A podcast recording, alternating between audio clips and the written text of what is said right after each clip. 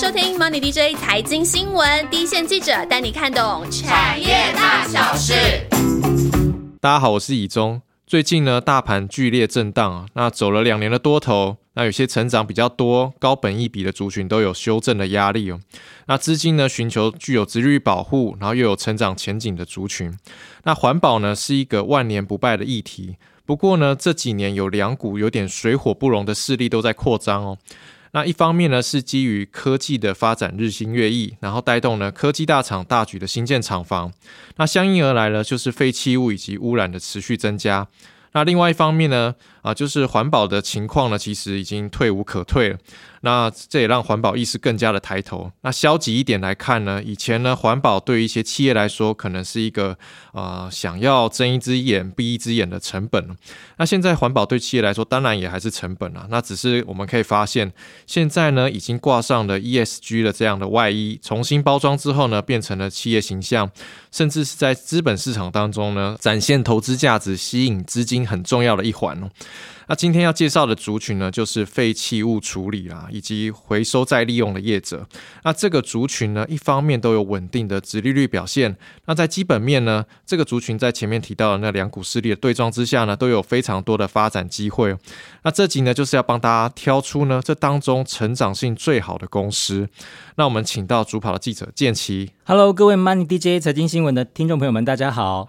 哦，建奇也是，其实之前很多听众留言都有留言敲完很久，想要听的来宾之一哦。因为真的是好久不见了，距离上一次七月好像也是跟以中，对不对？对。我们聊那个石英元件产业已经有半年以上了，那么希望我们每次聊的主题都能够对大家在投资上有帮助哦。哦，建奇还是非常的有那个炯炯有神。建奇，我们在这个时间点挑挑出环保废弃物这个族群哦，那他们有符合呃殖利率的保护，而且后续还有成长潜力这两个条件吗？OK，其实环保产业里面个股不少，那么获利参差不齐。但是今天我们精挑细选出四档标的，就是主要聚焦在他们拥有各自的竞争优势。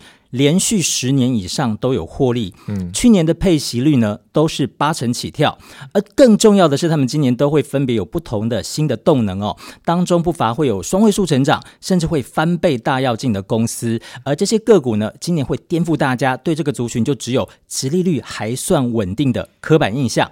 那么今天要介绍的第一档个股，其实是国内最大废弃物固化跟掩埋业者的可宁味，嗯，它股票代号是八四二二啊。那可能因为应该算是蛮指标的厂商了。那我其实有看他的财报，那他常年他的 EPS 都有在十块钱以上。不过这几年有略微的衰退。那这边你可能等一下也可以提到一下，为什么他最这几年会比较比较 slow 一点。然后，但是呢，应该也跟他切入了市场有关啊。那像这样比较大型的掩埋业者哦，会不会有一些啊人脉啊跟背景，让他变得会到现在这么大？这样是，其实人脉跟背景对呃。所有的产业其实或多或少都有它的重要性。那么讲到可宁味的起源呢，就要先讲到一家澳洲的六大工业集团之一的布莱堡这家公司。布莱堡对，其实早在一九九九年的时候啊，这个呃布莱堡就看到了身为代工王国的台湾，这个事业废弃物的处理是早晚都要面对的问题啊。那么于是就开始来台湾寻找他的合作伙伴哦。那可宁味现任的董事长叫杨庆祥，他的家里其实是高雄冈山当地已经超过半个世纪的殡葬业的龙头。那杨庆祥在退伍之后呢，他不但帮忙家里的事业，还在自家的。棺材店里面创业来做垃圾回收哦。那布莱堡这么大的公司之所以会相中杨庆祥，除了这个地方的人脉广，还有一个相当关键的原因是，其实杨家持续的在冈山买地。那这个对于从事掩埋行业来讲是非常重要的资源。而双方就这么的，还在棺材店的一家茶桌上面谈下了这么大的一个合资案哦。他们共同组成了可宁味公司。而在拥有充沛的土地资源跟澳洲公司这个国际级的。技术的澳元之下呢，就让可宁味前后，它总共开发了有八座的掩埋场，也成为了国内最大民营废弃物的掩埋业者。OK，所以可能因为就刚刚的介绍还蛮清楚的，就是它有这样的天时地利和人和了，然后。有土地有人脉，然后所以就让大厂看中啊。那我这边先打个岔，其实我还蛮好奇的。那其实可能听众朋友有些人可能也蛮好奇，就是一般人印象当中的废弃物处理厂商啊，可能会在比较呃，应该说比较不友善的环境下作业啊。因此呢，对他们的印象可能是比较偏比较负面，或者是啊、可能比较没有那么技术导向，那也比较可能没有系统化的管理。那就你实际接触过这些厂商的观察来看呢，他们有符合这样的印象吗？哦，的确哦，真正跑这条线之后，接触到这些龙头厂商之后，真的对我对于这个产业的刻板印象呢，是有一个很大的一个颠覆哦。我们看到这个呃掩埋场里面，大家的刻板印象就是又毒又脏又臭，一点都不会想要进去嘛。那么可宁为在掩埋场外头呢，用植栽，它打造了一座十三点八公尺高，然后有一百公一百八十公尺长的一个绿化墙哦。它打败了这个新加坡的树屋大楼，并且夺下了全世界最大垂直花园的金氏世界纪录哦。而且现在也已经成为了一个打卡的热门景点。你这个大家印象中很脏的掩埋场，却成为可能王美喜欢去拍照蹭人气的一个地方。那么上面的植物呢，能够净化轻度的污染的废水之外，每一年还能够产生一百八十六万公克的氧气，还能减少两百三十二万公克的二氧化碳。这个对于空气的净化是有不小的帮助。那其实它有什么样的技术的能量呢？其实呢，呃，它不像说传统印象没有系统，其实呢，他们的客户都很大哦，像台积电这个都是叫得出名号的大厂嘛。那么需要不断提升自己的技术，才能够满足客户的需求。我们就以可宁味来当做例子哦。由于废弃物的种类呢，光是不同的代码有七八百个这么多，而不同的废弃物适用的处理方式都是不尽相同的。那么可宁味有一个实验室。里面的资料库呢，是在零下二十度这么低的温度保存了有十万笔以上的废弃物的资料。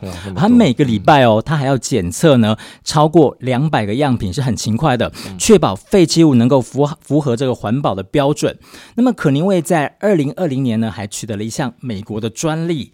这个专利其实呢是针对高浓度废水的深度处理技术。而且呢，结合机械、蒸汽、再压缩，还有逆渗透、活性炭吸附跟干燥等等哦，能够用在处理像是半导体啊、化工。染整还有 PCB 板等等制造业的废水，在处理后的废水呢，水质可以符合最严格的再利用水的水质标准，能够回收利用，也达到了废水零排放的目标。所以刚刚其实建奇讲到一个重点，因为他们服务的业者都是一些大有来头的公司，没错。那这些公司它呃基于不管是自己的企业形象也好，或者是供应链管理也好，它的那些废弃物是不可能随便的去处置的嘛，它一定是要跟着一些蛮严格的标准去去做这些后续的处理。嗯、那所以呢，呃，这样介绍下来呢，这些啊废弃物的厂商已经不是大家想象那样，就是他们现在其实是由里到外都有不同的气象啊，不管你从外在的那些植栽的绿化的工程，或者是从内部的技术的管理、技术的提升，对，他们都是与与时的俱进。那再回到基本面啊，那可能因为其实透过国际大厂技术的澳元，刚刚有提到嘛，那发展的话废弃物处理。不过台湾呢，其实大家知道地狭人稠嘛，对，那掩埋场应该是会慢慢不够用嘛。那它呃，可能因为它未来的动能会在哪里？没有错，也表现在这个可宁味的基本面上哦。虽然说连续多年赚超过一个股本，但是其实 EPS 呢是连续四年在下滑当中的，因为它的八座掩埋场已经满了六座了。那第九座这个新的动能在申请当中，但是第二阶段的环评一直卡着没有进展哦。所以可宁味目前透过用以价质量的方式，希望说剩下这两座的使用年限呢能够延长到十五年。但是除了比较呃消极面的拉长掩埋场的营运的贡献度之外呢，更积极的做法就是要跨入其他的处理或是再利用的领域来开拓新的量能嘛。那么积极展开了，包括像是大这个高雄大发焚化厂，还有经营废灯管啊。废印刷电路板资源回收再利用的中台资源科技，并且它也投资了一站式提供失业废弃物清理啊，还有这个处理解决方案的一个呃很透明的智慧平台，叫做中卫环保科技。这些转投资呢，其实是对于它在这个垂直布局呢有一大帮助，但其实还需要时间来发酵，才会有比较明显的贡献哦。另外，我们看到这个可宁味呢，在原本的本业持稳之下，其实今年最大的。聚焦就在于高雄炼油厂的土壤整治，他拿到了第四区 A 案，有三十一点二亿的契约。那么这这么大的金额呢，反正就预估说今年的营收啊，渴望翻倍到六十亿以上，而且 EPS 有机会超过十五块钱，是双双改写新高。这边其实要特别提一下、哦，刚刚讲到它那个掩埋场那个既呃既有的业务是比较趋缓的嘛，但是它有一个新的动能，就是刚刚讲的那个土壤整治。那土壤整治这件事情呢，大家应该都很清楚哦。台湾现在是寸土寸金嘛，那在寸土寸金的情况之下呢，那些半导体厂的盖厂，像是台刚刚讲到台积电嘛，然后或者是台商回流设厂，那又或是外商。科技公司也都到台湾投资嘛。总之，我们可以看到，从各式各样的厂商都来台湾投资，然后我们也可以从台积电去台南部盖厂，然后当地的房价就水涨船高的情况上来来来看的话，未来这样的扩厂需求可能会越来越多。那是不是这样的土地整治的需求也会越来越多？没错，呃，这个高雄炼油厂是中油五氢已经停止运作，但是这个污染非常严重的土地哦，可是遇到了我们的护国神山要来设厂呢，这个整治时间从原本十七年。非常快速的缩短到剩下三十个月。那么可宁会拿到这个第 四区，居然可以浓缩那么快？对，因为你看可见 这个台积电的这个影响力有多大哈。那他拿到这个第四区 A 案的最大的标案嘛，那么今年一月其实就已经开始认列喽。他光认了这个标案的一点四亿元，整个合并营收马上创下历史新高。那后续还有三个区也会陆续招标，那么可宁会同样是非常有机会。但是呢，毕竟这个大的这个污染暗场呢，大概就是在二零二三年之前的一个动能，那么后续有没有延续性呢？其实全台湾哦。呃，目前列管待整治的土地其实是有两千多个的哦。以高雄来说，有很多的土地所有权人，其实他们本来的整治意愿并不高，因为还要考虑到这个成本嘛。可能可能我的这个整治完之后，我这个地价也不见得能够抵得上我之前花费这个整治的成本，所以没有这个动机。但是这个台积电来了之后呢，我们看到房价已经是马上水涨船高，对不对？也提升了他们后续整治土地的意愿，这也是后续呢更多潜在的商机。OK，刚刚介绍的是可宁卫在土地整治的一些机会啊。那其实明啊，今年开始他们就可以看到一些成果了。那后续还有刚刚讲到两千多个待整治的土地，那这个已经不是像以前那样，个大家可能没有整治的意愿。现在就是已经不是呃跟跟以前的状况一样嘛。现在有那越来越多的盖建厂盖厂的需求。那我们现在来看到另外一个东西，就是医疗啊。那其实不管呃你经济环境怎么样的变化，那生老病死就是其实就是每一个人都一定没没有办法回避的一个环节。那这当中呢，制造呃的一些医疗的废弃物呢，也是与日俱增啊。那我知道那个股票代号八三四一的日游呢，它就是专门处理这一块的厂商啊。那我们怎么看它啊接下来的动能？好，我们看到日友就是这个行业里面的另外一个龙头喽，它是台湾最大的医疗废弃物的处理业者，它其实吃下了整个台湾医疗废弃物呢将近五到六成这么高的市占率，它甚至还跨海打进了北京的医疗废弃物的处理市场哦。那靠的绝对不是所谓运气啊，或是政商关系有多良好，这些都是其次，它其实实力是非常坚强的。那么日友其实早在二零零三年呢，当时台湾爆发 SARS 嘛，大家应该都记忆犹新，那。当时他就是行政院指定的医疗废弃物的处理厂商哦，呃，当时他们所有协助处理的人员都没有因为这样而染疫哦，主要就是日友具有相当良好的管理能力，因此呢，就算他们的医疗废弃物处理费比市场上会高出三成，但是很多医疗院所还是愿意交给他们来处理的。呃，这是其他厂商现在跨不进来的吗？哦，的确哦，其实呃，可宁卫我们也知道说他在寻找新的动能嘛。当然，医疗废弃物这块他们也相中了，可是目前看起来成效没有太过显著。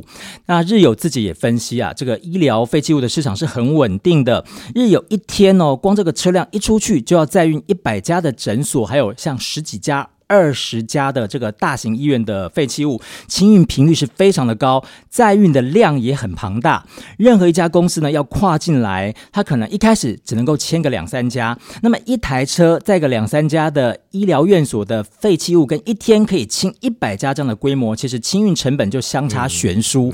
也因为说这个日有的市占率很大，单位成本降的比较低，它的竞争力就比较高哦。这样子大者恒大的优势，应该是不容易。被打破是对。那么另外，我们看到他在上海还有一个技术团队哦，那边呢就有十几位的工程师。那中国有很多的大厂都会跟日友来订购设备，甚至请他们直接来建厂哦。而且，呃，日友自己像是山西运城啊，还有江苏宿迁这些事业废弃物的投资案，还有像是北京医疗废弃物的厂，都是自己盖的哦。所以就技术而言呢。比起大部分的处理同业，其实日有有自己建厂的能力。那么多数同业的设备还必须要委外嘛，但是包括像是排放啊、维修能力等等各方面的技术，其实日有都有比较大的强项。刚提到日有在那个中国有有技术团队嘛，上海那边。那其实听说他们在中国的那个医疗废弃物处理的市占率也是非常高了。那他们凭借什么样的本事在中国市场立足呢？的确哦，其实目前在台面上的这些环保业者，在中国发展最成功的就只有日友了。他们在二零零三年就成立了北京润泰环保科技公司。那么当时其实大陆还是会比较扶持当地自己的企业嘛。那这样这种属于外来业者的日游呢，不容易取得一些营运的许可，尤其像是标案之类的。但是北京呃润泰环保，因为它成功了，帮助上海大型医疗的废弃焚化厂运转起来了，所以它的技术能力获得了大陆官方的肯定，也因此呢，成为了北京市特许医疗废弃物处置的厂商。它甚至呢，从二零一三年开始就成为了北京最大的医疗废弃物的处理厂。那么除了了这个医疗废弃物呢，日有在两岸也抢进了事业废弃物的处理市场，也陆续取得了像是张滨厂啊，还有北京处理厂，这是医废的部分。那么目前不管是市废跟医废产能到现在都已经是翻倍了，也带动它的 EPS 呢，从二零一零年当时还不到一块钱哦，是持续成长到已经接近九块钱了。后续的动能包括像是。呃，这个疫情呢，带动了医疗的废弃物处理量是满载的，还有这个山西运城啊、江苏宿迁两个案子，也渴望在呃今年 Q two 会加入营运，所以法人是看好说日有今年的营收跟获利都渴望是双双创下新高。哦，因为日有这样听起来，就是它当然在台湾的医疗的那个废弃物处理的市占率很高嘛。那另外一个动能其实来自中国大陆，那中国大陆这个比较算有点像特许行业。那以日有这样的一个台湾厂商来说，它刚其实建奇有提到，就是它背后是那个润泰集团。那润泰集团其实很早就布局中国大陆市场，然后在东在那边当然会有一些他自己的人脉，还有那个那些一些关系在嘛。像他之之前在润泰集团在那个大润发那边。在中国也是发展的啊，规模也算是蛮大的，所以也就是说，它整个透过集团在那边的一些人脉，很早就建立了关系，所以。呃，未来呢，呃，在医疗废弃物处理在中国的市场也是有一些开拓的空间存在啊。那接下来还有哪哪一家环保厂商值得介绍呢？OK，我们必须要讲到就是目前营收规模最高的哦。那同样它也是有一个集团澳元，它是属于在中鼎集团底下的昆鼎，呃，六八零三这两个股。嗯，那其实呢，呃，它跟可宁味一样，也是在一九九九年才成立的哈，是以焚化事业起家。它是从呃，垃圾处理到废水还有资源。再生啊，然后再延伸到了太阳能发电。今年更是积极的开发海外地区。虽然说它在中国没有像日有发展的这么成功，但是它其实触角也已经是遍布除了台湾之外啊，中国之外。澳门啊，美国、东南亚它都有。那么昆鼎是以独门的专利技术，是透过这个乐色焚化产生热能，然后再转化为电力贩售哦。那么所以它目前的这个卖电的收入呢，也已经占营收比重有三十四趴，跟它的废弃物处理的收入是差不多旗鼓相当的。那么今年合并营收是持续以中高个位数的脚步来成长。那么去年已经呢逼近了六十亿大关，是目前规模最大的环保业者。那么 EPS 也超车了可。宁味已经是连续四年都超过十二块钱。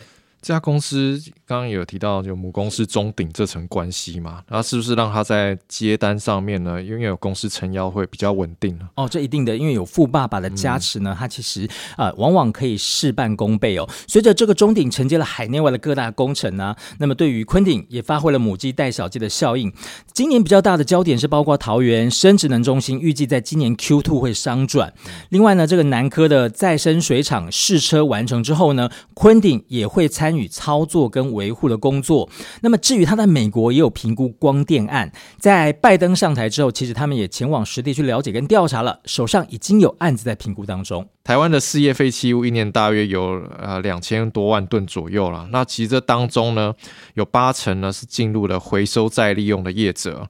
那刚刚前面提到建奇提到的可宁味啊、日有啊，其实就是在抢另外那两成的处理市场的生意啊。所以这八成的这个回收再利用的这这块市场呢，有哪些厂商可以值得留意呢？是，其实呢，这个八成虽然说是很大的一个比重，但是多数都是分散在很多的小型的业者里面。目前在台面上比较讲得出来，其实呢，就是代号六五八一的钢联，那其实它也是二零一八年才上市的，是比较晚一点。那当初呢，是有十二家电炉炼钢厂，它为了要解决呢炼钢之后产生的有害集成灰，所以他们引进了国外的技术呢，共同成立了这一家。废弃物的处理公司，所以钢联的大股东都是像是东河钢铁啊、丰兴啊、跟海光这些大型的钢厂。对，没有错。那么虽然说这个钢联呢是以远低于市场的行情来收取集成灰的处理费，但是他们从当中所提炼出来的氧化锌呢，却成为了最主要的收入来源。而去年呢，受惠于国际锌价平均大涨超过了三成，也推升他们的获利表现。由于这个全台有多家钢厂都是他们的股东嘛，所以呢，全台湾大概。九十七趴这么高的比重的电炉的集成灰，都是他们呃为这个钢联呢提供了稳定的料源哦。那么另外呢，它的技术呢，钢联的旋转窑处理技术已经是达到世界顶尖水准哦。他们提炼出来的这个呃氧化锌锌含量高达五十九趴，是超过国际的平均大概就五十到五十五趴的水准。那么连巴西跟新疆的锌矿厂都请他们去担任技术顾问。而另外我们看到今年的动能，除了新价。是持续的往上看嘛？哦，那么钢联营运呢？其实最主要是来自于说，去年通过环评拿下了十一项的新增废弃物的处理，预估在今年可以额外再增加百分之二十五的量能。那么由于这个大多都是高单价的难处理的废弃物，所以呢，这个毛利率也是渴望推升向上。那法人就表示说，这个量价齐扬呢，今年合并营收有机会超过二零一八年再改写新高，EPS 也渴望比去年的五块多再进一步的。成长，建奇呢这次精选了这四档环保的个股啊，那呃可能因为呢虽然在掩埋场的处理量能逐渐的饱和，不过在科技大厂的盖厂的风潮需求攀升之下呢，土地整治的潜在动能十分值得留意啊。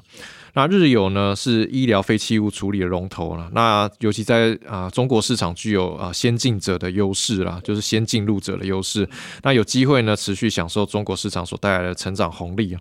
那昆鼎呢除了跟随母公司中鼎啊海内外的一些拓展之外呢，那也把触角延伸到太阳能等其他的业务。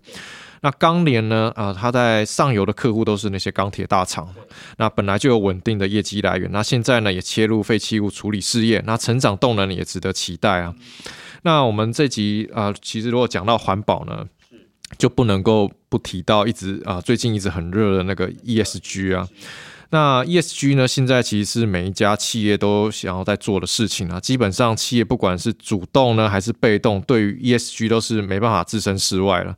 那以我跑的 NB 产业来说呢，像宏基，呃，双 A 之一的那个宏基，今年呢，它就开始要求三层的供应链都要，呃，开始要接入碳足迹。那所谓的三层呢，可能就像是面板啊、线材、IC 等等，会供应到宏基的笔电的这些供应链啊的顶组件厂商呢。除此之外呢，啊，宏基呢也推出一些产品，像是导入海水废弃物的回收的塑胶。所以呢，供应链呢能不能符合 ESG，在 ESG 的评比分数上面高不高呢？这都是啊以前完全以成本导向的生产思维之下呢，每一个供应链都要面对的新的课题啦。所以呃，废弃物处理厂呢要怎么帮助厂商达到那个 ESG 的标准呢？进入我们的彩蛋时间。好，对于废弃物处理产业的未来呢，可宁位总经理杨永发他其实有讲过一段话哦。随着这个国际之间越来越重视 ESG，也就是所谓的环境、社会跟公司治理嘛，他相信未来大家呢都会被评分，每个人都要被打分数的。所以如果把废弃物直接送去掩埋场，或者说是乱丢呢，那么只要是对环境有害，你就会被扣分。如果说你再更积极送去做 SRF 这种再生力料的电厂，让废弃物变成绿电。再回头呢，制造产品，那么这时候相信对于国际客户来说是加分的，也有机会能够拿下这个大的订单，几率是大大的增加。那么可宁卫在这个现任董事长杨庆祥的儿子杨永发接下了总经理之后呢，他把整个经营科技业的思维导入了这个废弃物的处理业当中哦。于是呢，他就转投资成立了我们刚刚也提到的中卫环保科技平台。他比喻这个平台啊，就像是 Uber Eats 一样哦，结合了全台湾有三千多个事业单位跟清运业者，这些角色呢，就好像是餐厅。那么呃，这些呢有废弃物处理需求的事业单位，就好像是想要点餐的消费者嘛。那两边透过下载这个 APP 来做媒合跟下单，取得废弃物清运的透明报价跟排程，就可以快速的找到适合的处理业者。那么透过 GPS 啊，还有人工智慧跟云端的服务，这些客户就可以很有效的追踪他的废弃物从出门之后清运处理，还有到这个再利用的过程，都能够借由 AI 呢做成一份履历。然后再结合大数据的分析，来协助这些企业呢达成环境永续的指标，并且能够自动撰写 ESG 的报告书。所以，包括像是台积电啊、日月光跟友达这些指标大厂，都是他们平台的客户。那么，可宁味甚至也成为了微软的永续经营伙伴之一哦。好，这期节目呢，我们从大盘目前对于高成长、然后高本益比的族群风险可能会比较高的这个角度来切入，然后认为现在呢位阶比较低，而且呃有殖利率保护，那像是可宁味啊、昆鼎、日友这些殖利率都至少有五四趴或者是五趴的水准，而且更重要的是啊，今年都有成长题材的加持了，那大家可以好好留意。现在就进入我们的回复留言时间。首先呢，是我们的老朋友那个蜂糖饼干加热可可哦。那他提到那个直利率那集，帮他省下很多的时间找股票。那也提到，如果呃身边有朋友想要投资，一定会推荐我们的节目。谢谢你哦。我们团队呢，其实就是要在这么多的标的当中呢，帮大家做筛选啊。那这样子呢，接下来要做功课就可以比较聚焦，也可以比较省时。好，那么这次因为留言比较多，我也来帮忙回复几则哦。我们看到这个呃台北小股民他呃留言说。呢，这真是我听过最完整的台湾的直利率分析了。不过呢，就是呃，要一直的认真笔记，很怕说一分神呢就会错过珍珠股。也谢谢呃我们的整理哦。那的确，优质的内容呢，最需要的就是非常认真的听众。没有关系啊，这个一次听不清楚的话，我们可以一听再听这个好的内容，绝对不敢不怕你听太多次哈。那另外我们看到，呃，这个署名叫夸雅，对不对啊？我们看到他说感谢 Money DJ 团队里面辛苦的各位，祝福你们虎虎生风，人气扶摇直上云端。那么今年一样，每一集都不会错过的。我们也非常感谢夸雅的支持。那么相信今年的行情呢？你如果说每一集都没有错过，你也一样不会错过今年的行情的。然后再是我们的老朋友 Run J 啊，他提到说，呃，就是因应国际的情势、经经济面的情况之下呢，有很多高高档的个股呢，风险都都开始显现了。那这样的低基期而且有殖利率保护的个股，真是一大福音。那就是指我们上一集的那个殖利率的节目啦。那谢谢 Run J 的支持哦。那接下来是那个最近换 iPhone，那他有提到说，啊，过年特别节目太短啊，感觉正要聊一些很厉害的八卦，就戛然而止。那我其实我跟你说，我们团队很多人其实话匣子一打开，真的就是拉啊，就是拉也拉不住了，然后会失控，见情对不对？所以所以大家就会比较节制一点了。所以呃，你也有提到说啊，我的部分呢，一回答完就立刻被大家吐槽，很好笑。那我其实真的也找不到。缝隙可以回应啊，因为他们真的就是公事绵绵密密，而且在节目开录前呢，他们其实还一直在 murmur，就是说很担心会被呃抽到题目讲不出来。结果一开录呢，每个人都变得像是演对，每个人就像演说家一样，对。所以其实下次有机会呢，我们特别节目就呃给他录好录满啊，看看我们呃尬聊的极限到底在哪里。好，那么接下来再回复这个署名是 L S L F D J，对不对？有点怕，有点饶舌念错。那么他说呢，呃，就是虎年开盘第一天，这是他的题目。然后他说这一集内容也太丰富了吧，他反复听了三次哦，而且是笔记、笔记又再笔记，辛苦的记者们。再次感谢哦，那的确有你这么捧场的听众呢，这个记者的辛苦都完全值得了，也敬请继续支持我们。谢谢。好，另外我们看到这个署名 C H 一郎，他说新年快乐，欢迎你们分享的资讯，期望新的一年呢投资顺利，也感谢 C H 一郎的支持。那么欢迎你多多帮我们分享节目内容哦。然后是那个 Y U A N S S，然后他有提到说，我我们每一集的节目都需要专心的听。那其实刚刚前面的听众有有。有一些提到这样子哦，就是如果不专心的话，可能就要回放，才不会漏掉。那呃，新年呃，新年的节目呢也很有趣，他啊会聊一些酸甜苦辣，然后也有提到啊，平常的节目呢可以穿插一些软性的闲聊，这样节目的长度长一点也很棒哦。那这点呢，我们团队都有听进去，未来看看能不能有更好的啊节目的节奏可以呈现啊。他其实有 Q 到银池呢，就是有提到说他在 Spotify 上面有听银池的歌，然后觉得很好听，那我我们呢其实会转达给银池啊，那看他之后呢会不会要不要再。在节目上在献唱哦，好啦，那这集的节目呢，希望对大家有帮助。那最近呢，留言呢有一点变少哦，那大家要多多给我们意见哦。那我们下次见喽，拜拜，拜拜。